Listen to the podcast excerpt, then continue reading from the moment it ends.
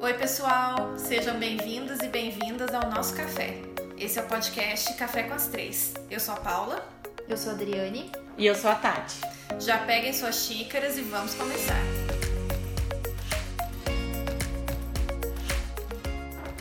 O assunto do nosso café hoje será habilidades dos advogados do futuro. Habilidades que devemos ter e devemos desenvolver durante a nossa carreira jurídica. Não é só através da nossa apresentação, né, da nossa roupa alinhada. Hoje em dia, espera-se mais do advogado. Então, gostaríamos de trazer exatamente essas novas habilidades. É porque foi-se o tempo em que era suficiente saber o direito. Saber o direito é a nossa obrigação. Exato. Ter postura. Já é, já é prévio. Ter postura, saber como se vestir, como se comportar, qual é o padrão de comportamento exigido da profissão, isso é prévio, isso é, como eu disse, é a nossa obrigação. A gente vai falar hoje sobre o que vai além disso, sobre as habilidades que não só para advogado, mas para qualquer carreira são necessárias. Habilidades em geral, sejam elas técnicas ou emocionais. Hoje a gente ouve falar muito de hard skills e soft skills, né? Que seria justamente essa separação entre as habilidades técnicas prévias, que, ah, então se eu sou advogado, eu tenho uma lista de habilidades que eu tenho que ter obrigatoriamente, eu tenho que saber o direito, mas o que que eu posso ter de habilidade que vai além, que vai me transformar em uma profissional melhor, que vai fazer com que eu me destaque no que mercado. Tenho, é, que eu tenha um diferencial. Com que eu tenha um diferencial, exatamente. Do porquê contratar você e não o seu colega que tem as, as mesmas qualificações técnicas. Jurídicas, né? Técnicas. É, uhum. porque passar credibilidade, a gente sabe que é o básico. O advogado ele tem que passar essa credibilidade para o cliente e não é só isso, né? Agora a gente, a gente tem que ter uma habilidade diferencial. Então, é esse o objetivo do nosso café de hoje. Uhum. E além de dessa credibilidade não ser mais só uma casquinha de ovo, né? A gente tem que aprofundar todo o conteúdo, tudo que tá por trás do profissional. E eu acho que o um principal aqui, eu acho que vocês vão concordar comigo, é a inteligência emocional, né? Eu tenho, principalmente agora, né, nessa, nesse ponto da, da minha carreira que eu tô como autônoma, eu tenho buscado desenvolver muito inteligência emocional, controle das emoções conhecer mesmo as quais são as emoções, por que que quando acontece determinada coisa vem aquela emoção, o que que eu posso fazer para bloquear ou para ajustar ela melhor ali no caso, né? Eu também acho que inteligência emocional é um dos pontos mais importantes, porque tudo na verdade vem vem dela, né? O controle emocional, e quando a gente fala controle emocional, não significa nos transformarmos em robôs. Isso não é saudável e nem possível também. É. Mas a gente tem que se conhecer. No nosso episódio sobre o Setembro Amarelo, a Olivia falou muito disso, né? Sobre a importância do autoconhecimento. Isso é para tudo na vida, inclusive para carreira. Eu acho, inclusive também que é difícil administrar e até mesmo adquirir outras habilidades mais mais finas sem que a gente tenha inteligência emocional. Não adianta eu ser a rainha da negociação se eu chego em uma mesa de negociação e eu não tenho autocontrole para conduzir uma negociação. Não adianta eu ter uma tese maravilhosa se eu chego em uma audiência e eu não tenho controle emocional para lidar com momentos tensos que podem acontecer durante uma audiência. Não adianta eu ter a melhor proposta se eu não sei lidar com a minha ansiedade antes de uma reunião de apresentação para um cliente. Ou contornar a objeção do cliente ali na hora. Também, também. também. Então, eu acho que, que a inteligência emocional passa por tudo isso. E a inteligência emocional é falada para qualquer área, né? Se a gente colocar no Google habilidades do profissional do futuro, vocês podem ter certeza que dentre as mais variadas coisas, a inteligência emocional vai estar presente em qualquer lista. Eu acho que o advogado, principalmente, não só na área autônoma, mas dentro de uma equipe, a inteligência emocional é muito importante. É, não só no trato com o cliente, mas no trato com o colega, a pessoa que está acima de você ou abaixo de você. Um, uhum. Dentro da inteligência emocional tem outras habilidades que elas podem ser desenvolvidas. Então, eu também acredito que a inteligência emocional é uma habilidade que deve ser desenvolvida finco. Outra habilidade que nós listamos como uma das mais importantes é a gestão de tempo. E eu acho que gestão de tempo está diretamente ligada a gestão de carreira, a gestão da sua vida como um todo, porque às vezes a gente ouve falar em gestão de tempo e a gente pensa que ah, é saber usar a agenda, ah, é saber distribuir tarefas ao longo do dia, mas vai muito além disso. E uma coisa que eu aprendi recentemente sobre gestão de tempo é que a gente tem que conhecer as nossas prioridades antes de querer estabelecer o que, que vai ser feito ou não. E a gente também tem que envolver as pessoas que convivem conosco para que a nossa gestão de tempo funcione. Porque às vezes a gente reclama que, ai, ah, tô sobrecarregada. E, e, assim, estar sobrecarregada para a mulher é uma coisa muito fácil de acontecer, né? É Porque normal. a gente tem essa tendência a querer abraçar o mundo. Tô sobrecarregada, é, não tô conseguindo desenvolver tudo que eu preciso, não consigo gerir o meu tempo, compro a agenda, não funciona, compro o planner, só uso no primeiro mês. Mas é porque a gestão de tempo não é pegar a sua agenda e listar as suas atividades. Claro que isso é importante, mas isso é só uma ferramenta. Você tem que entender o porquê você quer fazer determinadas coisas, quais são as suas prioridades e aí então sim, aí você vai listar qual que é o meu tempo livre, qual que é o tempo que eu demando para fazer cada tarefa e daí então saber também isso linka, com, né? isso linka com o nosso episódio de produtividade. Saber os momentos do seu dia em que você funciona melhor para cada ah, atividade. Ah, então, gestão de tempo é muito amplo. É, e como eu disse, até que eu tava te, te interrompi, mas eu acho bem importante uma coisa que eu aprendi muito esse ano foi aprender a dizer não. Foi um, um aprendizado enorme na minha gestão de tempo.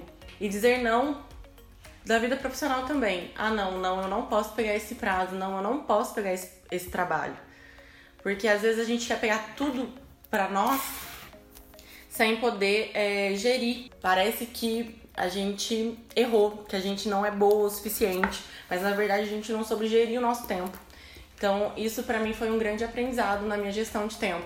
Aprender a dizer não e aprender a priorizar o que é importante no, no meu trabalho. E parar de culpar o outro, né? Porque às vezes a gente se sente sobrecarregado e não consegue gerir o nosso tempo e quer culpar o outro. Ah, mas eu fiquei fazendo coisas para você. E às vezes o outro nem pediu, né? Uhum. Ou então o outro te impôs aquela atividade pelo simples fato de que ele não sabia que você não tinha aquela disponibilidade.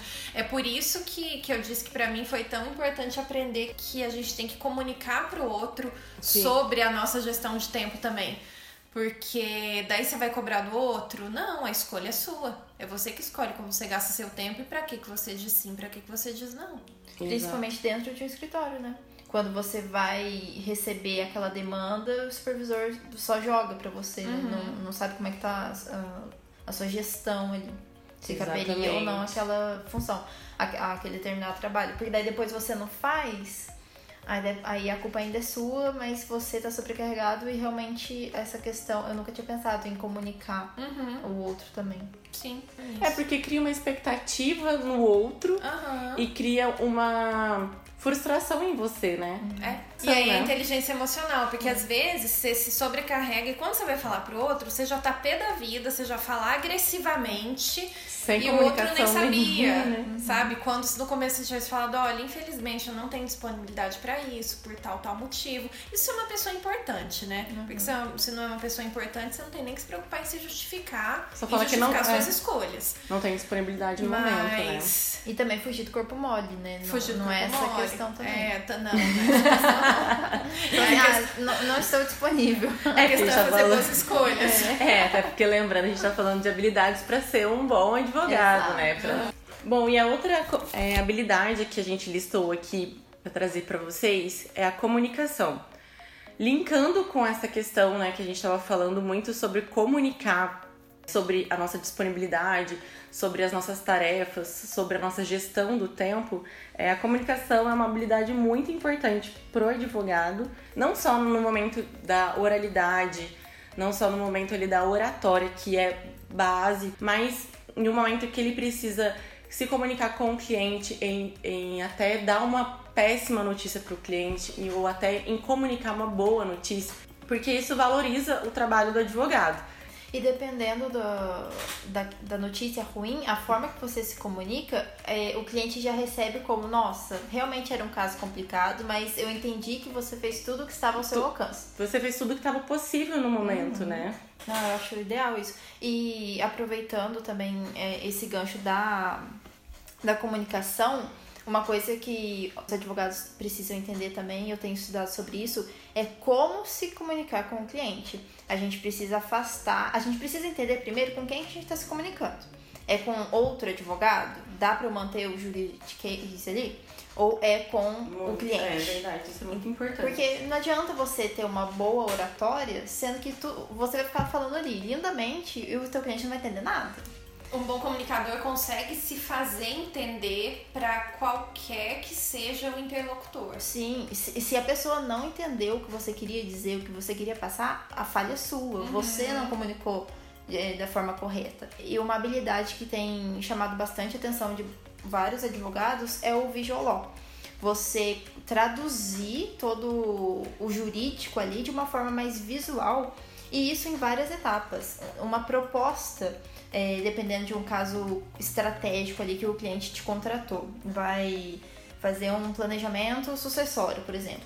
Você vai detalhar ali visualmente para o seu cliente entender como que vai ser feito, porque isso vai valorizar ainda mais o seu trabalho. Ele vai ver quanto é, os o passo a passo que vai precisar, ele vai ver que vai ser mais demorado. E a gente sabe, né, que quando a gente bate o olho em alguma coisa, a gente consegue entender melhor do que a gente gastar tempo lendo ali. E a questão da interpretação também de texto é um pouco mais complicada do que um- um- uma imagem ilustrativa ali, né? Você vai facilitar para quem vai ler a sua peça, o juiz, o assessor dele, alguma parte, algum ponto muito complexo. E é incrível você ter essa opção de, de traduzir em imagens, em gráficos, em tabelas. Tudo isso também se relaciona a uma boa habilidade de comunicação. E faz um link também com outro ponto que a gente, que a gente elencou, que é a criatividade unida ao, à abertura ao novo. A capacidade de criatividade, seja de uma forma emocional, no sentido de encontrar soluções para problemas e aí desenvolver essa capacidade de resolver problemas de uma forma criativa, ou seja, de forma mais técnica, como essa adaptabilidade ao novo, eu acho também que são habilidades indispensáveis pra- indispensáveis para esse profissional do futuro. Perfeito. Não, eu concordo também. Eu até fui uma vez numa palestra que um professor meu estava falando sobre utilizar drones, né, para produção de provas, não só utilizar ali do oficial de justiça que vai fazer uma medição de um prédio. Com certeza, a habilidade de criatividade, ela casa com a habilidade de solucionar problemas, né? E eu sinto que, não sei se vocês têm essa impressão, mas eu acho que sim. Mas eu sinto que o direito é uma das áreas mais fechadas para inovação e tecnologia. Felizmente isso vem mudando, inclusive a gente tem empresas grandes, empresas de, de visibilidade que trabalham só com inovação jurídica, mas quem tem algum conhecimento disso é exceção ainda o direito ainda é muito fechado, né? Principalmente a gente tá falando de um contexto empreendedores em São Paulo, claro, a gente tá falando de um contexto Mais realista de um nosso, contexto né? mais mais aqui, mais perto da gente. E infelizmente o direito é muito fechado, né? Isso é uma pena. Então eu acho que cabe a nós trabalhar cada vez mais pela abertura disso. E para que se entenda que direito e tecnologia não são conflitantes. Eu não sei É, nem já- de onde que vem essa ideia. A gente já tá andando junto já faz tempo. Faz tempo. Exato, a inovação tecnológica está muito próxima do direito, né? É. A quarta revolução industrial ela já está aqui. E aí a gente tem agora uma, uma outra habilidade, né, que a gente listou aqui, que é vendas. E vender, a gente está vendendo a nossa imagem, né? Então a gente vende o tempo todo, a gente está se vendendo, então acaba entrando muito na nossa marca, na nossa aparência, no- na nossa imagem. Enfim, eu acho que é uma habilidade que tem que ser desenvolvida e muito, principalmente agora que a gente tem muitos instrumentos à nossa disposição. Na verdade, a gente tá se vendendo e se promovendo o tempo todo, Sim. queiramos ou não. A diferença é que se você se atenta a isso, você vai ter bons resultados. Se você não se atenta a isso, você vai ter maus resultados. Mas não é opcional. Ah, eu me vendo se eu quiser. Não, a gente está se vendendo o tempo todo. E aí eu acho que é bacana a gente linkar essa habilidade de vendas com duas outras que a gente listou, que são o marketing e o branding. Correto. Porque tá tudo interligado, né? Você constrói a sua marca, você populariza sua marca, você vende o seu trabalho. Até pouco tempo atrás, acredito eu que isso tenha relação com o momento em que os advogados entenderam que o trabalho jurídico tinha que estar na internet, né? Que hoje, se você não está na internet, você não está no mundo. E não significa que todo mundo tem que produzir conteúdo, que todo mundo tenha que ter um perfil superativo em todas as redes sociais possíveis. Não é isso, até porque se isso não é, se isso não é o seu perfil, também não adianta forçar, né? Mas a propaganda hoje, o marketing hoje é digital. Então, se você não tá no digital, ainda que de uma forma mais conservadora, por exemplo, com um bom site, é. um Google, um bom site que uhum. seja, você não se vende ou você se vende um pouco menos. Você restringe a sua captação, né? Restringe, restringe muito, fecha portas. Uhum. Tenho, são coisas que eu tenho aprendido recentemente, principalmente o conceito de branding, que é essa construção de marca pessoal, que também a gente está construindo o tempo inteiro, queiramos ou não. E daí o marketing, todas as suas formas. É importante a gente se atentar a aprender qual que é o tipo de marketing que o advogado pode executar, né? Porque a gente tem uma série de restrições por conta do, do nosso código de ética. E tem muita gente que não sabe nem que tipo de, de marketing pode fazer. E eu e acho que não, fazendo nada. Eu acho que não ter esse conhecimento faz perder tanta oportunidade. Sim, com certeza. E eu vi uma vez que uma frase que eu ouvi que é só existe uma profissão no mundo, a de vendedor. Uhum. E eu acho tão verídico, porque qualquer coisa que você fizer, você está se vendendo. E quando você tem uma marca pessoal forte, não importa o que você venda, você tem credibilidade. Vamos imaginar, por exemplo, o Flávio Augusto. Todo mundo conhece o Flávio Augusto. Qualquer coisa da qual ele for falar, as pessoas vão ter interesse em ouvir ou pelo menos a maioria delas. Qualquer curso que ele lançar já vai ter uma credibilidade prévia, porque é ele, independente do assunto, porque a marca pessoal dele é tão forte que não importa tanto na verdade o produto. A credibilidade dele é prévia. Uhum. E uma coisa sobre ele que eu li é que, não sei se vocês sabem, mas ele, embora tenha começado ali a carreira com, com cursos de inglês, ele foi aprender a falar inglês uns três anos depois Sim. que a carreira dele já estava bombando. E ele perguntado sobre isso, ele fala: Não, mas eu não tava, eu não tinha que dar aula de inglês, eu tava vendendo curso, uhum. então eu tinha que ser um bom vendedor.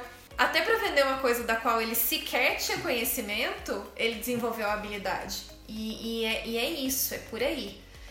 O objetivo de vida é que a gente consiga construir uma marca pessoal tão forte, tenha habilidades de venda tão sólidas que falem por si só, que o nosso nome fale por si só.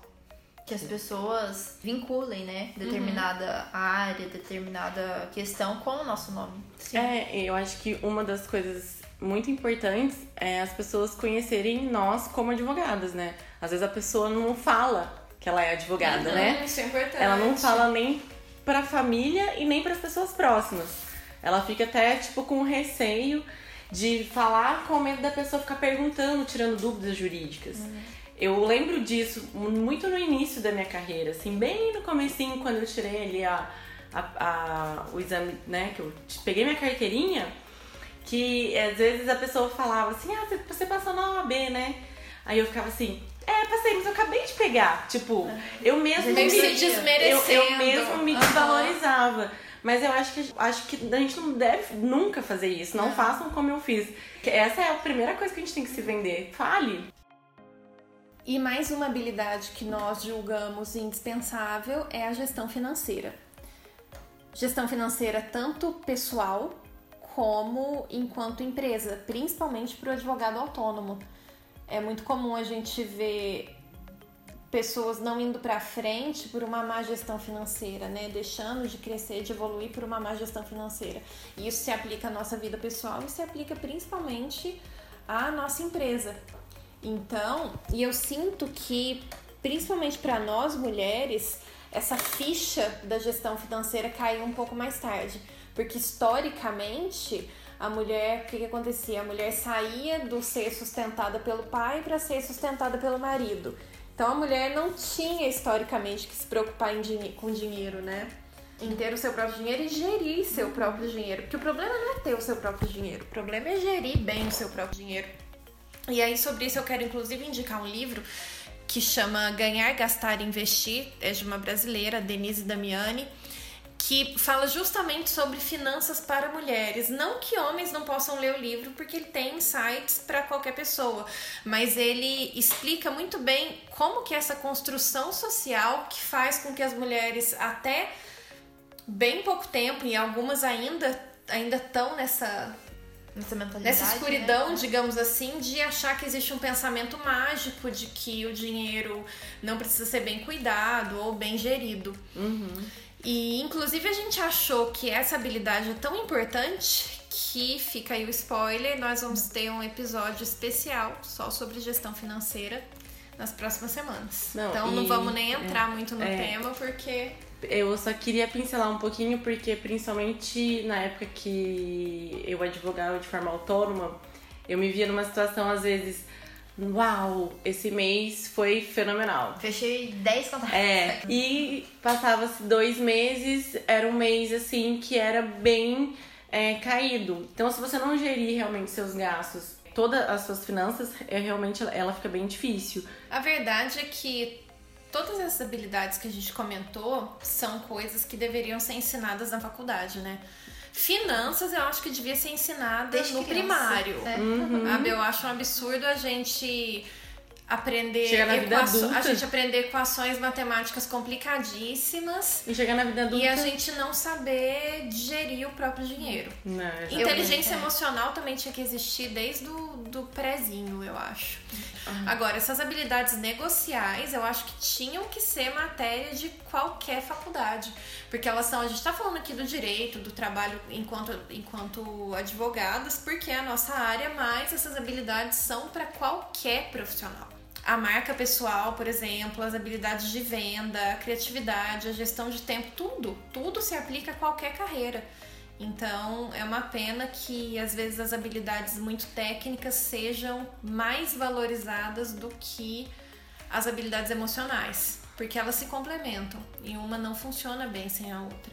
A gente pode entrar nesse assunto de como a gente desenvolve essas habilidades, né? Como que a gente desperta para essas habilidades.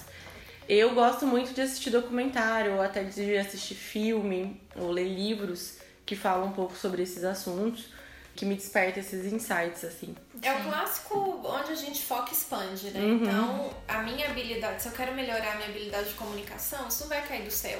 Eu tenho que estudar melhor aquilo, eu tenho que me, me comunicar, eu tenho que falar para as pessoas que estão próximas a mim que eu tô lidando com aquilo, e aí de repente a pessoa pode me ajudar de alguma forma. Então, não adianta a gente esperar que habilidades caiam do céu, nenhuma cai. A gente tem que, que fazer a nossa parte e lembrar que elas vão sempre ser construídas. É aquilo que eu falei agora há pouco. Que, qual, que em qualquer habilidade a gente seja hoje pior do que a gente vai ser daqui a um ano. Eu acho que se a gente chega num momento da vida em que a gente não percebe evolução e não chega até a ter um pouquinho de vergonha de você fazendo a mesma coisa há um tempo atrás, nossa, eu achava que estava bom, mas meu Deus, hoje está infinitamente melhor, tá errado. É só a gente olhar a nossa primeira petição inicial e as de uhum, hoje, né? Uhum. Tudo é evolução. Sim. Com certeza. E tem muita informação na internet, né, pra gente buscar atrás. Uhum. Eu acho também que a gente tem que elencar. Faz esse exercício é, em casa. Pensa em algumas pessoas que você se inspira, né? Alguns profissionais que te inspiram.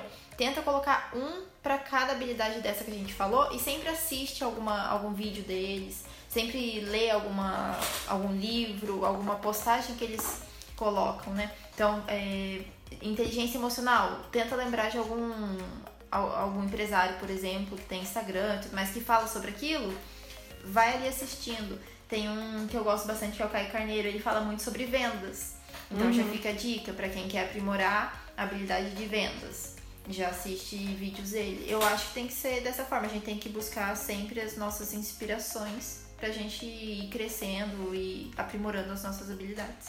E estudar, Ai, né? Tem uma coisa que eu quero muito falar que eu já sabia, mas eu aprendi, eu fixei recentemente que eu tô fazendo um curso da Fernanda Moreira, quem é do direito, imagino que conheça. Ela bate muito nessa questão das habilidades, mas com o seguinte enfoque. A gente tem muito a mania de querer constantemente melhorar nossos pontos fracos e não que isso esteja errado. Só que a gente deixa de aprimorar os nossos pontos fortes. Então a gente tem sim que ela categoriza as nossas características em, em três em três divisões, que seriam os nossos pontos fortes, que lá eu sou boa, eu tenho facilidade, eu gosto, faço com o pé nas costas. Os nossos pontos fracos fatais, que são pontos fracos que têm necessariamente que serem aprimorados, sob pena de inviabilizar o seu trabalho. E os seus pontos fracos que não é que não atrapalhem, mas não causam um grande prejuízo. Vai complementar se você melhorar. Mas você precisa gastar a sua energia em aprimorar os seus pontos fortes.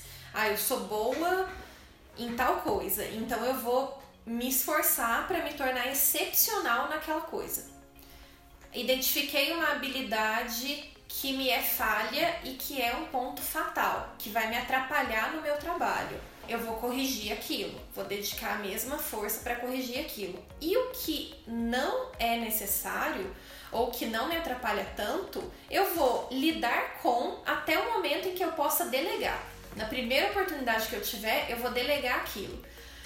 Porque a gente perde muita energia tentando ser bom em tudo. E a gente, quem tenta ser bom em tudo não é bom em nada. Essa uhum. é a uhum. realidade. E a gente uhum. tem que saber delegar. Essa é uma outra habilidade importante que para mim é uma dificuldade, mas eu venho aprendendo o, o quão o, o, quanto ela faz diferença na nossa produtividade, porque você delega aquilo no que você não é bom. A gente tem que trabalhar com inteligência, e trabalhar com inteligência passa por focar naquilo que a gente faz de melhor, lidar com o que a gente não faz e delegar o que é possível.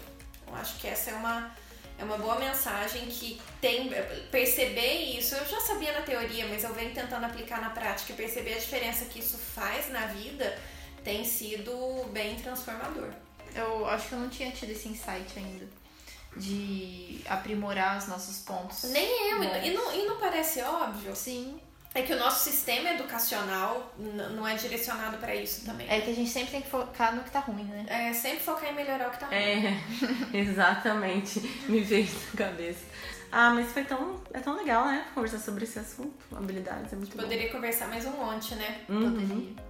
Poderia elencar várias outras habilidades. Várias outras habilidades. melhor é. essas daqui. Inclusive, quem quiser comentar lá no nosso perfil, Quais habilidades você julga mais importante para a carreira? A gente vai adorar ouvir e conversar sobre. E falar também qual, qual habilidade que você é melhor, né? Sim, exercitar isso. Você é melhor. É, se vocês quiserem já comentar também quais vocês querem escutar sobre, né, numa ordem de prioridade, vai ser bacana também. Acompanhe então o nosso perfil no Instagram, arroba Café com as Três, para votar na nossa enquete, para fazer seus comentários, enfim, fiquem à vontade. Foi muito bom ter vocês no nosso café. Nossos episódios vão ao ar todas as quintas-feiras, após as 15 horas. Nos vemos semana que vem. Até a próxima. Até a próxima. Tchau!